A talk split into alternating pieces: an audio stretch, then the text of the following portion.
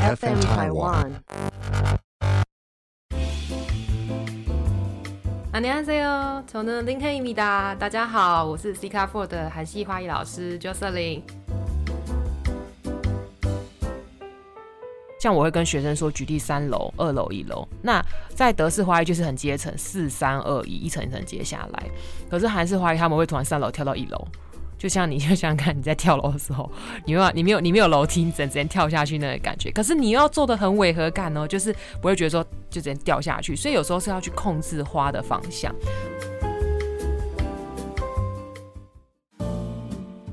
那我们今天就来跟大家分享，就是我真的去韩国游学那七天到底学了什么东西。其实我觉得之前一开始对于这个团最吸引我的老师就是帕内斯普拉沃，就是他其实是一个黑色花束包装起家的一个老师。然后其实，在以前年代哦，大家会觉得黑色啊，就是有一个刻板的印象，会觉得说哦，可能会不会是比较暗淡面的时候才会要把黑色的东西拿出来做。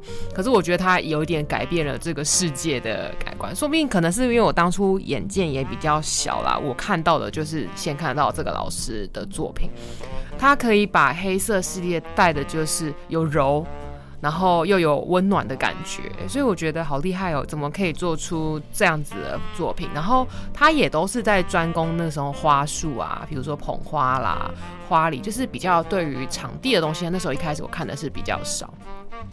然后反正他就是黑色包装起家，我说哎，刚好这个课程里面有他，我说当然要上，因为其实，在韩国那时候他们一开始还不盛行，外面国外生来上课的时候，你基本上一对一是有点难，再来就是可能费用超高。那我觉得哦，这个已经中我意了，已经有一个老师是我喜欢的。第一天刚好就是上他的课，然后第一堂课他就是在教大家抓花束。那因为其实我觉得为什么前面一直跟大家说要有基础去学会比较懂，是因为那边老师基本上会教你的东西是比较商业型的东西，他不会那么的一直在着重基础教你。然后那时候还可以抓花束嘛，那我其实我去看的时候去看他的配色跟用花，跟那时候开始去了解，哎，韩国当地什么都常常用什么样的花，因为一个礼拜慢慢观察嘛，每个老师的风格，然后跟他们会挑选的花材是。什么？然后门内莎老师他基本上，我们上课的时候当然是没有用黑色了，我们是以白色，因为我觉得可能我们那时候都很菜，然后结果他拿了一个黑色出来，我们包起来就只是一坨而已。所以他那时候尽量当新生的时候，如果说只要技术上比较不行，其实我们要靠的是色彩的东西，我们用色彩先去吃大家的视觉。然后他那时候就是帮我们配比较粉白色，然后加上白色包装。然后那天的课程就是一个早上是做花束，然后下面一个是做捧花。然后呢？那时候呢，一开始班上有八个人吧，我记得对，应该是八个人。然后只有我跟一个台湾姐姐。然后那时候我是班上抓最快，我不是要炫耀，因为我也有被老师特别夸奖，就说：“哎，你怎么做那么快？”我就有跟他小聊一下，说：“哦，其实我之前有学过，呃，怎么样？可是我今天是来学老师的色彩性，所以会发现到今天每一位八位同学问老师的东西都不一样。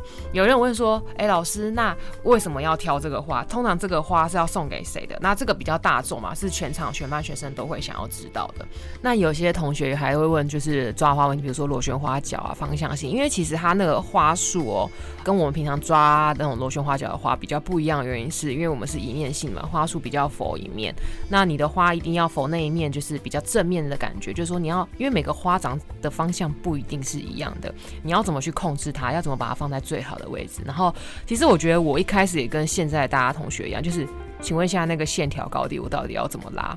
我的那个时候问题大概就是在那边，因为以前我们学德式的时候，它的高低层次并没有像韩系花艺的高低层次这么的落差这么大。比如说，呃，像我会跟学生说，举例三楼、二楼、一楼。那在德式花艺就是很阶层，四三二一，一层一层接下来。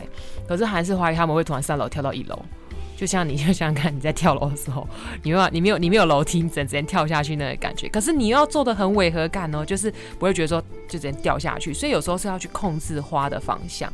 然后那时候我大概学的就是这个，可是我还是要炫耀一下啦，就是我还是要被老师夸奖一下。这个意思是我觉得哦很棒，至少我觉得我有学以致用啦，就是我有认真在对于花艺这一块，我觉得我的努力是有得到回馈的哦，就有得到老师的认同。好，这是闲话讲一下。那后来呢，我们第一堂课就是包装花束啊。再来一开始都在学基础人，遇到的就是什么包装花束。其实我以前是学生的时候，跟现在的同学真的遇到问题都是一模一样。你们真的不用担心。为什么我每次都很淡定的看你们的原因，就是因为我曾经也是这样子过。我当下也其实很慌，就说老师这个动作你做一次后，哦，看了都知道，知道，知道。然后等到自己做的时候，就呃，老师刚刚你说的那一步是怎么样？就是你你能懂，就瞬间。钝掉，可是我明明刚刚就看了，为什么我一直做不出来？然后基本上我觉得就是每个老师的教法不一样啦，有些老师可能觉得一直重复动作，让你重复做，呃，会让你有记忆点。那像我的教学方式，可能就会说，我会给大家一个口诀，那你把口诀念出来，边念边做，你就做出来了。所以就其实基本上这也是我跟别的老师的配合。好，那再来呢，我们下午就是学那个捧花，就是其实它一样都是抓花的东西。那捧花的话，基本上它的线条就韩系的捧花很特别，就是你常会看到它，哎，不是都说要抓螺旋花角吗？可是为什么看起来梗都是直直的啊？因为我当下也是这个疑问，我的学生也会有这种疑问问我，这就是特别去学韩系花艺的风格哦。所以就是有些东西呢，真的是要碰过了你才会知道。那那天也很可爱，那天老师那间店，他们以前那时候很盛行花艺跟咖啡结合嘛，然后那时候他开在江南。他一开始好像是开在新村宏大，然后后来又搬到江南去。然后我去学的时候已经到江南了。我之前是不是有提到说，就是我想要，有之前有有面有有机会机缘下要不然去他们家的那个中国分部上班，可是后来就是没有去啊，只是因为我真的很喜欢他们家的风格。对，然后这个之后再跟大家分享。好，那第一天我们就这样子愉悦的、愉快的结束。那我们第一天呢，第一个晚上呢，就那天我一直不是之前说我去学过蜡烛嘛，就是就是在那一天第一天的时候就去学蜡烛。然后其实那时候全班只有我一个人没报名，我突然觉得我自己是不是很怪？我怎么我怎么没有跟着报名的感觉？好像都得上的感觉。然后因为其实那时候对我来说花的每一分钱都很吃紧，然后我犹豫很久说好吧。我不是，哪时候才是？就当就觉得说大家都去上课的时候，我当自己一个动力，那我也就去做了。不然就是晚上我要一个人自己吃饭，我也不知道要干嘛，想说那就干脆跟着大家上完课，然后一起团体行动这样。好，然后晚上我们就上了老师那个蜡烛课，可是蜡蜡烛老师我有一点点忘记了，因为反正我那时候已经彻彻底的已经要决定放弃了。反正我只知道那个老师其实在当地也很有名，然后他是教。专业的蜡烛，因为我们那时候全班都是做花艺的人嘛，就会晚上的时候我们做的那个蜡烛是大家都是零基础的。你跟我说要怎么调色，要怎么溶豆，我们都不知道。然后再来就是第一个，其实我还蛮怕被烫到的，因为其实那个瞬间痛啊，就是是瞬间的痛啦，可是不会让你长久的痛，除非你那种温度真的超级超级超级高，然后你又弄了很久，你很容易就是可能会有水呃水泡的问题这样。好，然后第一个呢，老师那时候就叫我们先学呃调豆跟温度。然后这东西当然很简单嘛，可是要的是什么？就是时间，你要等等它融，然后控制温度。好，然后再来就是他后来教我们，就是说，哎，我们今天要做的几个是造型。我那记得那时候我做了一个像钻石，就是那种东西都是要后置去雕刻。那有些是有容器，你就只要融上去，然后最后在它还没有很融的时候呢，赶快结合在一起。哦，所以说实在的，就是你说这个东西好像到头来都没有吸引我，是因为我觉得它的变化并没有很大。是第一个，它可能变化的是色彩。然后它不像花艺，一根花一种花，它可以变成十种、十几种作品，几百种都有可能。只要出自在于每一个花艺师的手上，都会变不一样的东西。可是蜡烛这个东西，就是我今天教你调这个颜色，你放上去做出来，大家基本上都是一模一样的，会觉得对我来说没有什么变化。那这是我那时候上蜡烛课最后的感想了，所以我最后觉得说，嗯，好，我确定了，蜡烛跟我这一辈子应该没有什么关系。可是我无聊的时候，可能还是可以把它当成兴趣来做，或者是说，哎，会不会以后有跟花艺结合？不用说了，现在这个时代已经结合了哈，很多蜡烛老师其实也会跟花艺的东西合作，然后变成一个商品啊，然后来贩售。因为其实我觉得这两个都是美的东西，其实很容易结合在一。OK，然后这就是我们第一天的上课内容。第二天呢，我们是去一个宏大的，其实那他其实那时候其实我们在坐车的时候，我真的都不知道自己在哪里。然后因为以前我对宏大就是韩国各个地方不是很熟，然后我只是就是跟着大家走，我只知道那边是靠近宏大的地方。然后那个老师呢，他基本上比较做的是法式庭园风，一样他是一样韩国人，他喜欢做。其实我们后面的几个老师都是在做大型的东西偏多。然后他那天我们就是先学一个法式捧花。我跟你说，其实呢，之前我在学德式的时候，有些形状跟法式的那个法式捧花线条是很像的。偏偏这堂课呢，就是我一直最大的败笔，我一直抓不出来那个瀑布式的感觉，就觉得说，呃，我的花很容易重叠在一起啊，或是形状抓不出来啊。然后呢，为什么我现在可以教学生，就是因为出自在于这个老师，他的教法很特别，他会直接跟我们说，哦，你。记得不要把可爱的花挡住。他就是一个很自然嗨的老师。然后还就是我们课还才讲到一半，他说：“那个大家那个等一下中午我们来订炸鸡吃。”就是你知道课程还没有刚开始，才没讲多久而已。然后就说：“哦好，等下中午还要吃炸鸡哦。”因为他们可能韩国人觉得说在聚会上嘛，炸鸡就像我们打台湾人会觉得哦炸鸡披萨啊，就是毕竟炸鸡又是他们的国民美食。好，那就是觉得这老师就是个很天然还很可爱的老师啊。好，然后我们第一堂呢就先学那个法式捧花。法式捧花呢，其实相对的，我也是大概课程大概也是两个小时，我做了大概要一个半小时后，我才把一个东西哦，才把花聚集起来，还没有调整完哦。然后老师那时候就像教我们配宝一样，然后就教我们说，哎，怎么去调整啊？怎么去把所有的花的线条啊露出来？他都会用一些很可爱的方式语言，然后让你刻板印象，哦，当然，因为你觉得好笑嘛，你好笑的东西是不是都会记得？然后他就会觉得说，哦，那你就会记得，哎，比如说我的点，我的抓花，我的问题在哪里？他也就是说，一个一个去帮大家调。那相对的，大家其实应该说这一堂课唯独是我最弱，我好的也会说，我不好的也会说，我也会承认我自己呃比较弱的地方。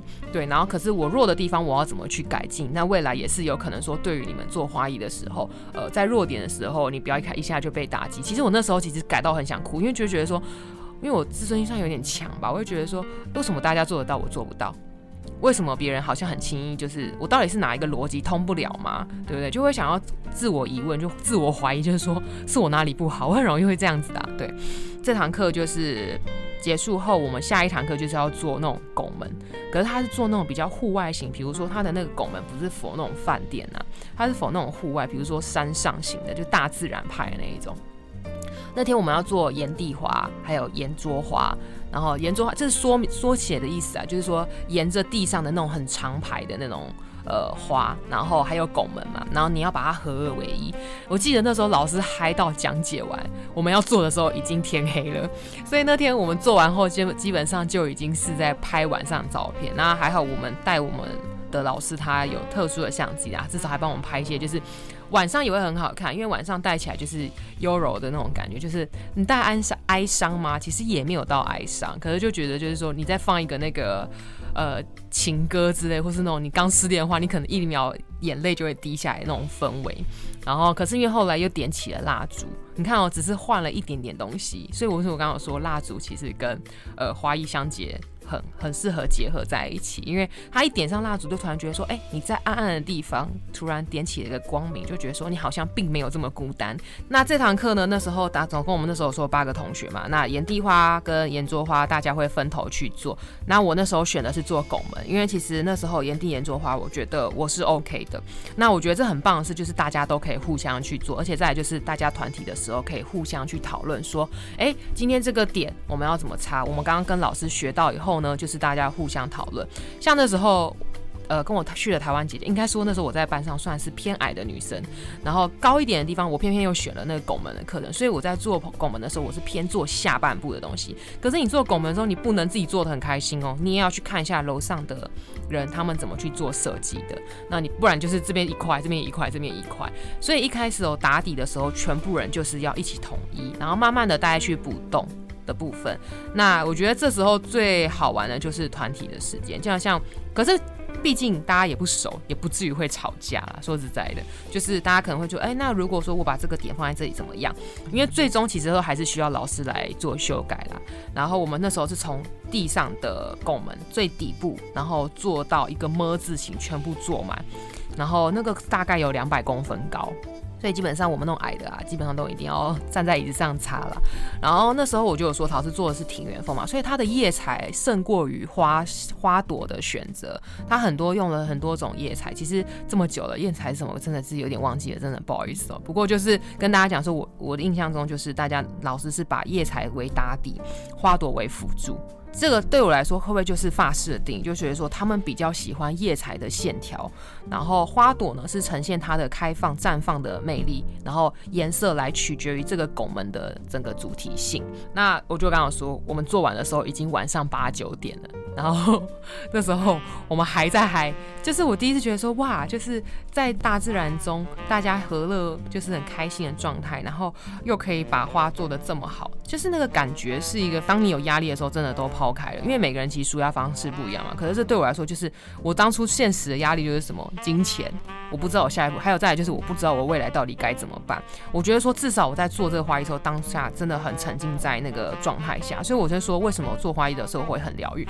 那当你觉得不疗愈的原因什么，就是因为你学不会，你会觉得说，哎，为什么老师一直讲，可是我一直改不了？其实有时候老师讲，你要当下改也是不太可能的啦，一定要靠后面的练习。那因为我们那时候在韩国，我们做的花鲜花是带不了回国家。再就是我们上了大概，我那时候待了大概快两个礼拜。说实在的，待完这瞬间，它基本上早就已经枯萎了。所以到时候我们都会回家。然后就是就回饭店嘛，然后就是重复去练习一下也好，就是至少把呃，而且我会去拍每一个同学做出来后同样的花材，然后为什么会呈现不一样的效果？是不是这个花跟这个花交换的位置，是不是又是另外一个感觉？哦，那这也大概是那时候我就在饭店的时候我领悟到了这件事。因为其实我觉得，当你真的很喜欢一件东西的时候，你真的很肯百分之百的去付出这个行动力。今天就先分享，就是前两天哦，因为其实才两天而已，内容就已经超级多。不止去游学团哦，你除了金钱以外，你的体力也很重要。我们那种真的是七早八早哎，你想想看，我为了还要拍美美照片，还要起床，要一定要化妆。然后我们那时候大概每个人大家平均都是六点起床，然后每天回家的时候大家都已经十点十一点。那偶尔还是会想要休息一下嘛。再来就是韩国美食又这么好吃，是不是就会吃宵夜？所以每天起来呢，我都是带着水肿的脸，然后早上起来都一定要喝个黑咖啡。所以呢，就是真的啦，还是要体力活。年轻的时候能有体力。实力够就赶快去一去了哦。那我今天就先分享这两天的内容。那下一集呢，会跟大家分享，就是说，很我们有去花市啊，或者是后面课程越来越难了，我们都怎么去克服，跟老师的教学方法。如果在这一集你有什么问题的话，也可以在下面留言跟我分享，或是给我一点鼓励。那下次之后我也可以回复给你哦。那今天就先到这里喽，拜拜。